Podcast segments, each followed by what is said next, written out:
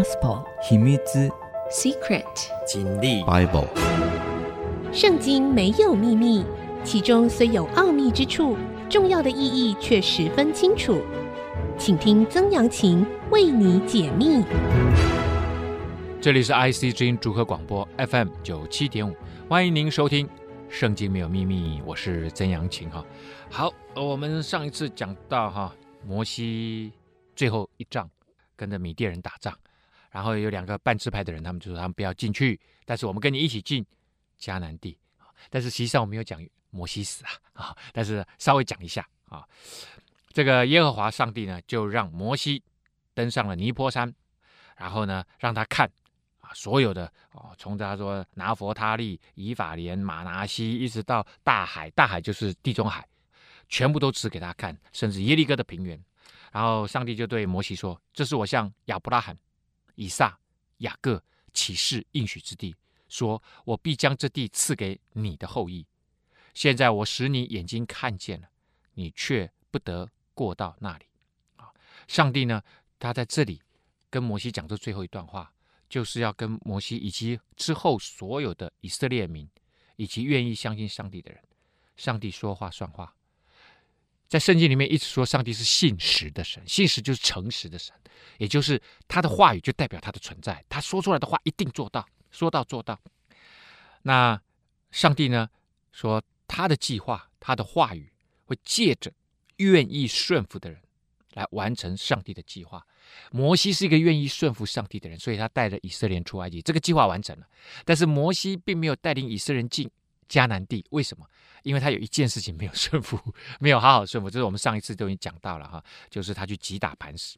好了，耶和华的仆人摩西死在摩押地，正如耶和华所说的，耶和华将他埋葬在摩押地伯毘珥对面的山谷中，只是到今日没有人知道。他的坟墓，所以最后他过世的时候，约书亚也不在旁边，是上帝带领他到尼泊山，然后最后他死了，然后上帝把他埋在一个地方，没有人知道那是哪里，所以其实也没有人知道尼泊山或毗斯迦山顶，那个尼泊山上面的一个小山顶叫毗斯迦，他在那个地方最后在看整个以色列地，所以没有人知道这些。地点真实的地点在哪里？啊，摩西死的时候一百二十岁，眼目没有昏花，精神没有衰败。所以呢，这个跟随上帝的人，哇，还是非常非常蒙福的哈。身体这么好，哇，真的很希望我自己年纪大了，眼目没有昏花，精神没有衰败，体力没有衰退，哇，太棒了。然后呢，以色列人就在摩押平原为摩西就哀哭了三十天。为摩西居上哀哭的日子就满了。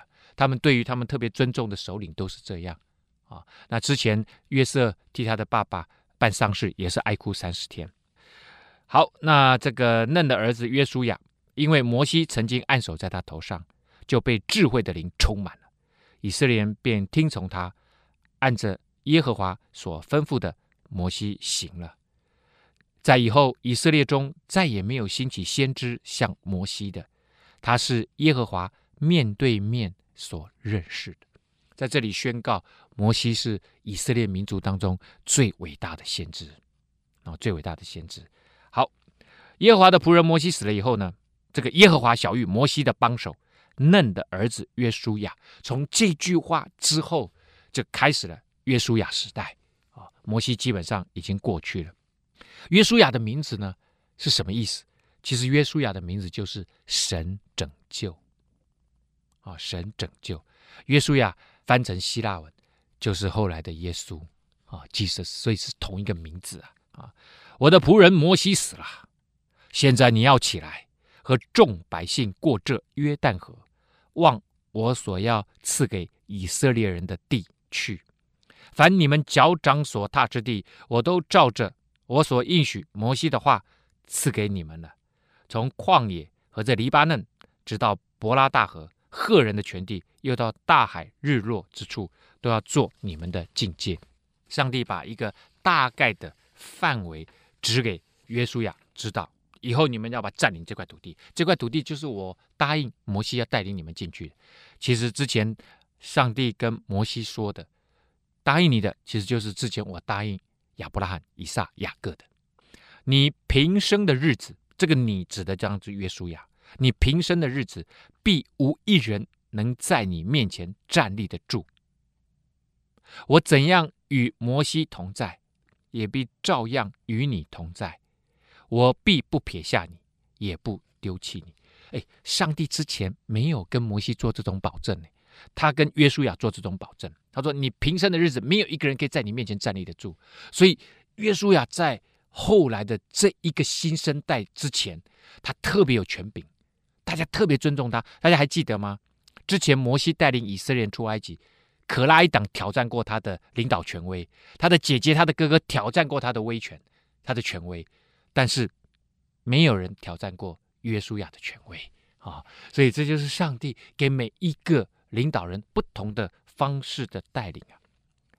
但是呢，上帝说：“你不用害怕，我跟摩西怎么同在，我也跟你怎么同在，我不会撇下你，也不丢弃你。”这实际上也是上帝对每一个神的选民所说的：只要你愿意跟随、顺服上帝，他怎么样与摩西同在，也怎么样与我们同在，神必不撇下我们。也不丢弃我们啊！啊，接下来上帝鼓励他，怎么鼓励他呢？就说：“你当刚强壮胆，因为你必使这百姓承受那地为业，就是我向他们列祖起誓所应许给他们的土地。”好，为什么一定要刚强壮胆？因为接下来摩西其实在带领以色列人出埃及的时候，他他必须让人民认可他。上帝交付他的任务，然后带领他们，啊，要先说服他们，然后他要带带着他们走。但是实际上中间只打了两三个小仗而已，几个小仗啊，并不多。但是约书亚不一样，约书亚一接上家，一接下这个重任，其实他一路上都在打仗。他是一个我们讲元帅吧，所以呢。上帝就说：“你要刚强壮胆，不用害怕，因为你每一天都要面对敌人，你每一天都是征战，每一天其实也都是属灵的征战。只要上帝介入的，都是属灵的事情啊！因为你必使这百姓承受那地为业。”上帝就说：“只要刚强、大大壮胆。”第二次哦，上一句、下一句都加着“刚强壮胆”，谨守遵行我。仆人摩西所吩咐你的一切律法，不可偏离左右。无论你往哪里去，都可以顺利。好，战争你要刚强壮胆，接下来也要好好的让人民生活，遵行律法，不可偏离左右。这律法书不可离开你的口，总要昼夜思想，好使你谨守遵行这书上所写的一切话。如此，你的道路就可以亨通，凡事顺利。好，那你看到哈，这时候其实摩西的律法已经都写完了，都放在那里了。所以摩西在离世之前，摩西五经就已经写定了。接着，这个律法不能离开你的口，要常常讲述，常常讲述，跟人民沟通，昼夜好好的思想，每天脑袋瓜里面都要想这个事情，然后这样你的道路就可以亨通，凡事顺利。我岂没有吩咐你吗？你当刚强壮胆。第三次。就这么短短一段话，上帝鼓励他三次刚强壮胆，这也是上帝对每一个神的选民的鼓励。每一个人生命当中都有很多的挑战呐、不是只有约书亚有挑战。我们每一个人生命当中哪里没有挑战？上帝说：刚强壮胆，不要害怕，刚强壮胆。为什么？因为如果你信靠上帝，上帝是创造宇宙万物的神，他掌管一切的神。如果你真的信靠他，什么都不用害怕。甚至可以像摩西一样，最后面临生命的那一条线的时候，你也知道，过了那条线，还是上帝在掌权。你不会离开他，他也不离开你，所以可以不用害怕。我们休息一下，稍后回来。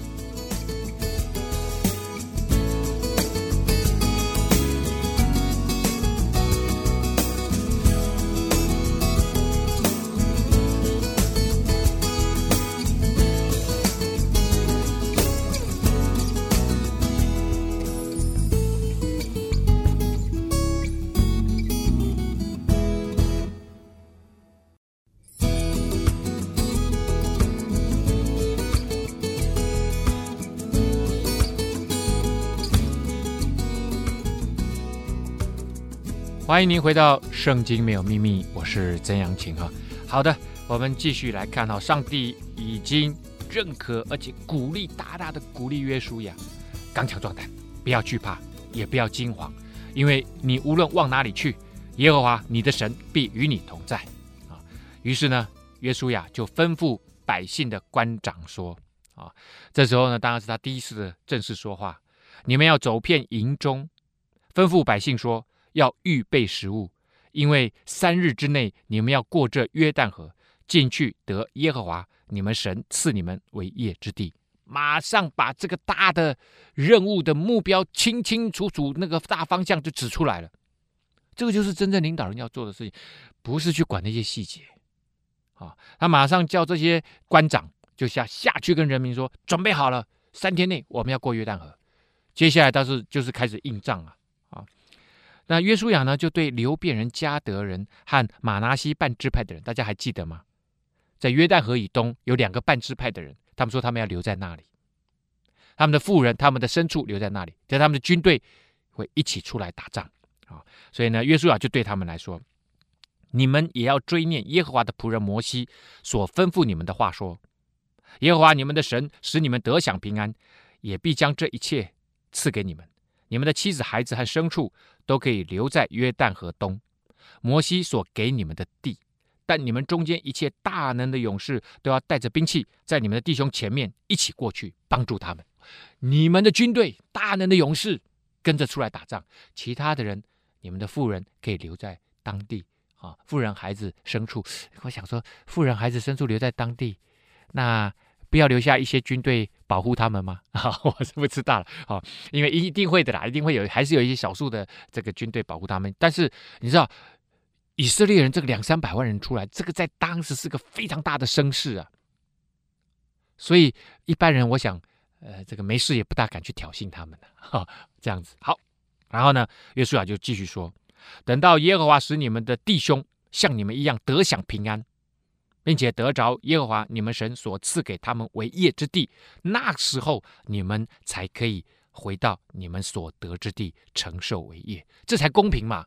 因为哎，现在你们两个半支派在约旦河东的那块土地，不是你们两个半支派打下来，是我们十二支派一起打下来的。当时每一个支派挑选了一千人，把摩押人、米甸人打败了，那是我们大家一起打下来的。所以呢，你们现在要帮助大家一起把整个迦南地打下来，也就是耶和华的仆人摩西在约旦河东向日出之地所给你们的啊，你们得着那块土地没问题。但是现在你们要跟大家一起去打仗。他们就回答约书亚说：“你所吩咐我们行的，我们都必行；你所差遣我们去的，我们都必去。我们从前在一切事上怎样听从摩西，现在也必照样听从你。”惟愿耶和华你的神与你同在，像与摩西同在一样。无论什么人违背你的命令，不听从你所吩咐他的一切话，就必治死他。你只要刚强壮胆。哇！这个两个半支派的人回应约书亚的话，实际上也是说给其他的九个半支派的人知道：说我们绝对忠心跟随你，好像跟随摩西一样。而且谁不跟随你，我们就把他治死。然后他们还学上帝对这个约书亚说的话一样，刚强壮胆，哈、我们都服从你，没有问题。哎，本来就是这样啊。打仗的时候，以前我们打仗的时候，哦，就是领袖说什么，哦，长官说什么，军官说什么，下面的人通通都要跟着做啊，一个命令一个动作啊。哎，对，我就记得以前就是一个命令一个动作，哈、先不要质疑啊，哦，你一质疑你就胆怯，就这个不知道。接下来该怎么做啊？所以呢，当时下命令都要非常非常的准确，而且大家有志一同，同心合意，这样才能够打仗。好，那接下来他们做了一件什么事情呢？约书亚当然要开始做下一件事情了。当下，嫩的儿子约书亚从石亭暗暗打发两个人做探子，吩咐说：“你们去窥探那地和耶利哥。”于是二人去了，来到一个妓女名叫喇合的家里，就在那里躺卧。Rahab，R A H A B，Rahab，喇合喇呢，喇叭的喇，啵啵啵，那个喇叭的喇。和呢，合作的和，喇合。啊，好。约书亚第一件事情是什么呢？还是以前摩西做的事情一模一样。摩西本来要带领以色列进迦南地，派了十二个探子进去。那个时候他们在加低斯，在今天以色列的这个西南角的，本来是要从那边上去的，后来上帝不准他们进去。这一次他们是要从东边进去，他们绕了一个大圈，而这一个大圈就绕了三十八年。绕到这里，要从死海上面的约旦河东边攻进约旦河西边，而第一仗就是面对耶利哥。嫩的儿子为什么在这个不之前不是都已经打探过了吗？那是三十八年前的情报啦。哦，那个 三十八年前的情报不不管用啊。这个经过这么久了，很多事情会改变，所以呢，重新去打探消息。去侦查，这两个就是侦察兵啊，要先去看啊。那侦察很重要，要知道敌情啊，才能够打仗啊。所以摩这个约书亚是一个非常聪明的人呐、啊，他一定从摩西那里学到很多很多很多的东西啊。所以他说他有智慧的灵啊，啊，那个不是随随便便，头脑简单呐、去打探虚实啊。所以呢，这次只。派了两个人去，不要十二个人，十二个人太麻烦了。十二个人呢、哦，一大堆没有信心的呵呵 回来啊，又让大家怎么样？呃，这是心好虚啊，都都没有胆量了啊。喇合的意思，名字叫宽阔的啊，他是一个很宽阔的人。那这个他们呢，到了喇合的家里，因为因为你知道，你进了这里，什么人家里面可以让人家随便进去的？哦，妓女的家嘛，对不对？我我在这里操业，你当然就叩叩门你就进来啦啊。那妓女不会不欢迎你啊。他们在那里就睡觉啊。妓女家一定有床嘛。有人就告诉耶利哥王说：“今夜有以色列人来到这里窥探此地。”哎，怎么一下就被发现了？这两个侦察兵这么没有用，一下就被发现了。你想，以色列人来到这里多久了？好几个月了吧？他们在这里，在我我讲哈，他们从加低斯绕了往南绕了一个大半圆，再回到再从约旦河绕进要要从约旦河攻进去。他们在那一块土地上面三十八年、四十年那么长的时间，我想迦南地的人老早知道了，他们对他们已经观察很久了，而这时候他们一步一步接近约旦河，他们会不知道吗？他们不知道他们下一步要攻进来吗？当然知道。这一群好几百万人的这个以色列人，其实是引起很大的恐慌啊。而他们这时候集结到约旦河东，第一个大城的耶利哥城一定怕得要命。所以不是只有你在窥探别人，别人在窥探你们。我相信耶利哥老早就派出探子在看他们。哎呦，有两个人偷偷溜过来了，看他们进哪里，不要打草惊蛇。哎，进了喇合家里面。所以马上就去报告耶利哥王。也许耶利哥王啊，还派了好几个，就在这个呃约旦河西这边呢、好几户人家、啊、一直监视以色列的动静。耶利哥王立刻打发人去见喇合，说：“那来到你这里进了你家的人要交出来，因为他们来窥探全地啊。来你这里的人是以色列人，我们知道他们的目的，他们就是要把这整块土地占领啊。他们来了哪里？”在哪里？交出来！啊、哦，好了，这时候呢，喇合究竟要怎么做？那我们先休息一下好了，啊、稍后再回来告诉你。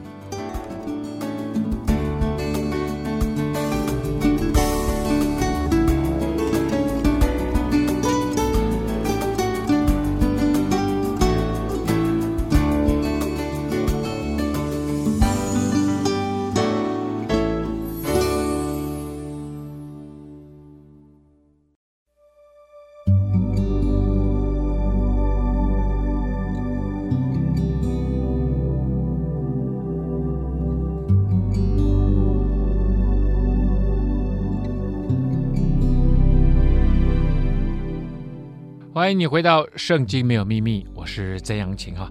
好的，约书亚呢，先派了人进去打探虚实，马上就被发现了啊！因为其实别人也在侦查他们。那耶利哥王呢，立刻派了人来到喇合家里面说：“把人交出来。”女人这个喇合将二人隐藏，就回答说：“那人有有有有有，他们有来我这里。他们是打哪来的？我我真的不知道。天黑要关城门的时候，他们出去了，往哪里去，我却不知道。你们快快的去追赶，就必追上。”哦，他们住在城里面呢。啊，喇合就说他们后来天黑了就出去了。这时候是真的是这样的嘛？天一黑又没有路灯，什么都没有，所以呢，这个他这样子讲你也只好相信啊。他说他们出去了，城门要关的时候他们就溜出去了。他们现在在躲在哪里？我真的不知道。你们赶快去追，说不定还追得上。啊，先是女人呢、啊，领了两个人上了房顶。以前那个那块土地上面房子也都不是很高，大概都是平房。可是房顶他们一般是会利用的，两边可能都还是有楼梯可以上去，将他们藏在那里所摆的麻秸中啊，就是那个麻之后收割了麻要用的那个地那个叶子的的丝线以后，那其实它的杆子可能还有其他的用途吧。他们把它绑一绑放在房顶上面，然后躲在那个麻杆子里面。好，那些人呢，就往约旦河的渡口追赶他们去了啊！追赶他们的人一出去，城门就关了啊，城门就关起来。两人还没有躺卧，女人就上了房顶，到他们那里，对他们说：“我知道耶和华已经把这地赐给你们了，并且因为你们的缘故，我们都惊慌了。看到没有？其实迦南地里面好多的这些城。”他们一个城邦啊，一个城就自己认为自己是一个王的啦啊！大家都知道以色列人来了，大家都怕的要命呢、我们都好惊慌，很怕你们来。可是这个女人她相信一件事情，她说：“我知道耶和华已经把这地赐给你们了。”第一个，他相他说是耶和华，所以他一定在那边听了很多有关于以色列人的消息。以色列人他们到了哪里去？哎，周边都很多人在生活着。这些人来来去去做生意什么的，大家都会讲：“哎呦，那个以色列人好几百万人在那里，很好做生意啊！哇，他们哦，呃，他们敬拜的是一位独一的真神，叫耶和华上帝啊！哦，一定有很多像这样的消息来来回回。呃，这个女人听到了，为什么？因为这个女人他是服务业嘛，他是这个性交易的服务业，所以来来回回一定很多消息在他耳朵边。他听说了有一个上帝。带领了一群人从埃及地出来，来到这里，所以他他相信这件事情。这地一切居民的心，在你们面前都消化了，就是那个心都融化了，这个消化就融化了，并且我们听见你们出埃及的时候，耶和华怎样在你们面前使红海的水干了，并且你们怎样带约旦河东的两个亚摩利王西宏和噩，将他们进行毁灭。不仅亚摩利王，刚刚还有米甸五个王啊、之前还有米甸的五个王，很多人都被他们消灭了。而且我相信他们不只听到耶和华神怎么样使红海的水干了，也知道耶和华神怎么样在埃及行了可怕的十灾。他们这些故事一定在当地大大的流传呢、这个女人都听进去了。我们一听见这些事，心都融化了，因为你们的缘故。没有一个人还有胆量的。耶和华你们的神本是上天下地的神。哎，这这个女士她一直在思考这个问题，她一定更多更多听到了从以色列人那里，从摩西那里传扬下来的话，从这个约书亚那里传出来的话说，说那是独一的真神，掌管一切的独一真神。哇，这个女人都听见，而且她相信了，她没有人特别跑来这里跟她讲上帝的福音呢，没有。她自己听到了，她就相信了啊！耶稣曾在新约的四福音里面说了一句话，他说：“你看见他，他跟那个多马说，你看见了才相信。那没有看见就相信的人，他是有福的。光刚听他就相信人，这这个人是特别有福的。这个喇合这个女人就是这样，她东听西听，她就知道说，这个才是真正她要跟随信奉的上帝。”本是上天下地的神，现在我既是恩待你们，因为你们是从那里来的，从上帝那里来的，那我要恩待你们，求你们指着耶和华向我起誓，也要恩待我父家，并给我一个实在的证据，要救活我的父母、弟兄、姐妹和一切属他们的，拯救我们的性命不死。这里我们看到，喇合跟我们一般人的很多想法不一样。他说：“我也愿意相信你们的上帝，我也愿意恩待你们，我要救你们。那你可不可以也救我们，让我们全家族都得救？”他喇合帮助敌人，其实就是叛国。背叛他的国家，在喇合的心里面，除了他的家族以外，这些跟他有血缘关系的嘛，啊，他的爸爸妈妈、他的族人啊，除了他的族人以外，他哎，他叛国哎，但是他怎么样？他心目中有一个更高的国，那就是上帝的国。他愿意跟随上帝的国，他的他的价值观是上帝的国才是他真正要追求的，而不是地上的国。哇，这个女人真的很厉害。这两个人呢、这个两个探子就对喇合说：“你若不泄露我们这件事情，我们情愿替你死。耶和华将这地赐给我们的时候，我们必以慈爱诚实待你。”于是女人就用绳子将二人从窗户里面坠下去啊，就用那个绳子，你们两个从这边下去。那这个喇合住哪里了？其实喇合就住在城门城墙边上。以前的人哈比较穷的人，在中国的史记里面啊，也记载了像类似这样陈平，一个非常有名的跟着刘邦的陈平，他的住的地方也是在什么城墙边上，就是有城墙当做一面墙啊。那我在我只要在这边再稍微加盖一下就就可以住了。就是很贫穷的人自己还盖不起四面墙的人，就这种一种方式。喇合也是啊，所以他住在城墙边上，随便搭一搭，他就在那个地方接客。那另外当他开了一个。洞当窗户，就把他们从这个窗户怎么样？城墙就直接坠下去了。因为这时候城墙门已经城门已经关了嘛，出不去，出不去怎么样？哎，你们从城墙下去。因为他的房子，喇合的房子是盖在城墙边上，他也住在城墙边上啊。他对他们说：“你们且往山上去，恐怕追赶的人碰见你们。”要在那里隐藏三天，等追赶的人回来，然后才可以走你们的路。哦，这个女人很厉害啊！她说：“现在有人出去要追捕你们，他们一定在那里，呃，不会随随便便，他们一定在那个地方好好的这个查看，说不定不是马上回来，查看一阵子哦。所以呢，你们现在先不要想办法，先回去你们那里，找个山上躲起来。过三天，他们找不到人了，真的找不到，一定三天不会找那么久的。”这时候你们再偷偷的回去，两人就对他说：“你要这样行啊，不然你叫我们所起的事就与我们无干了啊。”啊，这两个探子就跟喇合说：“接下来你要这样做，如果你没有这样做，那那不关我们的事哦啊。但是如果你这样做，OK，我们就会救你们全家族。我们来到的这地的时候，我们攻打进来的时候，你要把这条朱红线绳系在坠我们下去的窗户上。”并要使你的父母、弟兄和你父的全家都聚集在你家中，啊，把你全家族都聚集在你家中。这样我们在外面打仗杀人没有关系，因为我们只要看到那个窗户上面，我会告诉他们，城墙上面有一个窗户，有那个红色绳子坠下来那一户，我们都不要去动它，因为他是帮助我们的，因为他也相信耶和华上帝的。这个好奇妙，这跟什么？以色列要出埃及的时候，大家还记得吗？上帝要灭命的天使。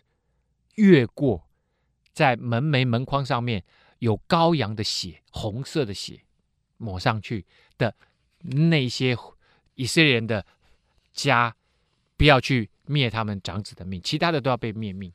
这里呢，用那个红色的血，哎，这两个探子也是用那个红色的绳子，我不知道为什么那个绳子是红色的哈，反正 anyway 就是红色，红色就代表好像羔羊的血，好像那个逾越节 Passover。那个门框门楣上面有红色的血一样啊，就是那个红色的标记啊。然后你们家族的人全部都聚集在这里，这里就是你们要得救的地方。凡是出了你们家门往街上去的，他的罪就归到他自己的头上了，就与我们无干了啊。也就是我们进来要屠杀、要杀人啊，因为我们以后要实质占领这里呀啊。但是呢，如果你们在街街上乱晃，我们不认识你们呐，所以杀了我也没办法。凡在你们家里的人，如果有人下手害他，流他的血的罪就归到我们头上，我们不会来动你们家里面的人。可是如果有人动了，那罪就归在我们头上。你若泄露我们这件事情，你叫我们所起的事就与我们无干了。那我刚刚讲的话就完全无效了。哦，OK 吗？要约定好吗？啊，当然啊，我想喇合的回应应该是肯定的吧。我们先休息一下，稍后回。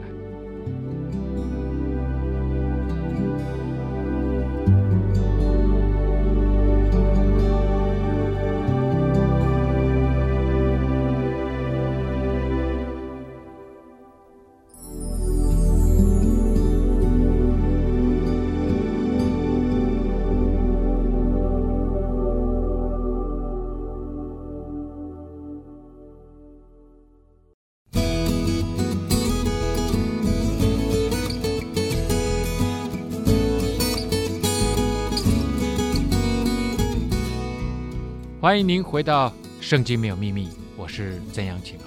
好的，这个喇合呢，跟这两个探子就约定好了啊，你们家的人不要乱跑，就待在你们家里面，然后把那个红色的丝绳坠下来吧。喇合就说：“照你们的话行。”于是打发他们去了，又把朱红线绳就就系在窗户上啊，就从现在就开始绑上，因为不知道他们什么时候会发动攻击啊。其实就快了。两人到了山上，在那里住了三天。等着追赶的人回去了，追赶的人一路找他们，却找不着。这就是耶利哥王派出来要追捕他们的。两人这时候下山，过了河，到嫩的儿子约书亚那里，向他诉说所遭遇的一切事情，又对约书亚说：“耶和华果然将那地全然交在我们手中，那地的一切居民在我们面前，他们的心都消化融化了。”好了，这一次的侦查行动。跟三十八年前的侦查行动完全不一样。三十八年前的侦查行动里面，那十二个探子回来的时候，十个人说：“哇，那地巨人呐、看我们就像蚱蜢一样，我们看自己也像蚱蜢一样。”哦，但是呢，这次他说他们怕我们怕得要命，他们的心都融化了，没有力量了。我们攻进去吧。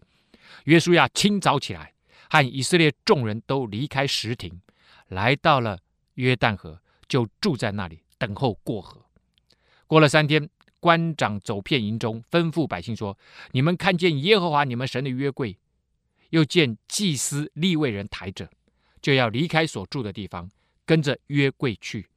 只是你们和约柜要相离两千肘，不可与约柜相近，使你们知道所当走的路，因为这条路你们向来没有走过。”这什么意思呢？现在叫官长去跟，因为。约书亚的声音没有那么大，所以他跟这几个官长讲好了，就是层层负责，一个一个交代下去，就告诉所有的人民说：我们现在准备要过约旦河了，但是这条路大家都没有走过，啊，那很简单，祭司扛着啊，利未人他们扛着神的约柜先走，你们离他们一段距离两千肘啊，这个一肘啊，啊，大概是零点四五公尺到。零点五公尺，就是四十五公分到五十公分。看这个手，像我的手臂很短，大概就四十五公分。那有些人的手臂比较长，就是大概五十公分。那我们就算零点五公尺，所以就大概是两千走，就到一公里啊。让他们先走啊，然后我们跟他相隔一段距离，我们过约旦河。哎，约旦河有宽有窄，约旦河其实不深啊，所以才能够在约旦河里面施洗啊。有些地方旁边浅的地方下去直到腰部，啊，直到腰部。去以色列旅游，如果是基督徒的行程，通常会有一站就在约旦河。他们认为早先可能是施洗约翰施洗的那个地方，然后都会有这个行程。有些人就愿意在那个地方施洗，可能之前他他在台湾施洗过，可是他他就说我到那个地方我要再洗一次啊，这是一种。另外一种呢是啊，他去。参加了这个团以后，他他信主了啊，然后他他就好想施洗，在他在那个地方施洗，因为如果是施洗约翰真的施洗的地方，也就是约耶稣施洗的地方啊，因为耶稣是由他的表哥施洗约翰帮他施的洗，他来到施洗约翰这里，就在约旦河里面，然后那时候施洗约翰替很多人施洗，耶稣来到之后，他就跟耶稣讲说，应该是我去你那里，怎么会是你来我这里？施洗约翰认识他。当然不只是说他是他的表弟，更重要的是，施洗约翰知道他是上帝派来的那位耶稣基督。啊，那耶稣就说：“我要尽诸般的义，大家相信上帝都要施洗，我也要施洗，我要做一个楷模。所以施洗约翰当他在耶稣进到约旦河水里面再起来的时候，天这时候打开了，上帝在天上声音就传下来说：“这是我的爱子，我所喜悦的。”他说：“这是我所喜爱的儿子啊。”然后呢，这时候天上有鸽子，圣灵仿佛鸽子降下来，就降在耶稣的身上。这是我们看到三位一体，有圣父、圣子耶稣、圣灵合而为一的一个场景啊。那在这里呢啊，他们要过这个约旦河，说你们离远远的，为什么？因为以色列人当他们出了埃及的时候。上帝行了一个很大的神迹，就是让红海变干了。他们走过来，在这里他们会行什么神迹？因为约旦河，你要这样子，人民这样下去，这个动作是非常危险的哦。《孙子兵法》里面就讲了，绝对不能够在敌人面前下水啊！哦，你要先把桥架好嘛。可是他们就是要下水，那真的要怎么下？下下水，这个军不管是军队或人民走路就就不稳呐、啊。那个水流有力量啊，会把人带走啊。虽然约旦河哈，如果不是在那个泛滥时间哦，那个水流并不强了啊。我我们还在里面泛过舟诶，我们有一个行程在约旦河泛舟。所以呢，接下来要怎么过呢？哦，这个官长跟大家讲说，没有关系，你们只要跟那个祭司会先下水，你们可能在下游的地方啊，两千走的地方，我们要过河。约书亚吩咐百姓说，你们要自洁，因为明天耶和华必住在你们中间行事。必在你们中间行事，就大家一定要自洁，不要再肮肮脏脏。这个自洁当然不只是洗干净身体，心里面也要自洁。这心里面的自洁，其实就是完全的属上帝啊，就是这个意思啊啊。约书亚又吩咐祭司说：“你们抬起约柜，在百姓前头过去。”于是他们抬起约柜，在百姓前头走。哦，他们要先走啊，一公里哦。耶和华就对约书亚说：“从今日起，我必使你在以色列众人眼前尊大，使他们知道我怎样与摩西同在，也必照样与你同在。”这时候是约书亚下第一个重要命令的时候，而且人民要开始打仗了，所以上帝再一次保证说：“你不用害怕，我是你的 backup，我一直在背后支持你。你要吩咐抬约柜的祭司说。”哦，这个重要了，因为是祭司走在最前面哦，不是人民，也不是军队哦。你们到了约旦河的水边上，就要在约旦河水里面站住。这些祭司是抬着约柜哦，约柜很重哦，哦，好几个人抬着哦，那抬着要下水，还要站稳哦。哇，这个厉害，这个厉害。那这个怎么办呢？这个抬着约柜这样子会不会会不会跌倒啊？我们继续往下看哈、哦。约书亚就对以色列人说：“你们近前来，听耶和华你们神的话。看哪，普天下主的约柜必在你们前头过去，到约旦河里面。因此，你们就知道你们中间有永生神了。”约书亚说：“祭司利未人扛抬着约柜，只要进到约旦河水里面的时候，你们就知道。”有一位永生神，独一的永生神存在着，什么意思呢？一定是发生了可怕的事情啊！祭司下到水里面去的时候，会发生非常大可怕的事情，而且呢，上帝会在你们面前赶出迦南人、赫人、希未人、比利洗人、格加撒人、亚摩利人、耶布斯人，有这么多的啊，这些就是国家在那个地方，像耶布斯人就是占领在。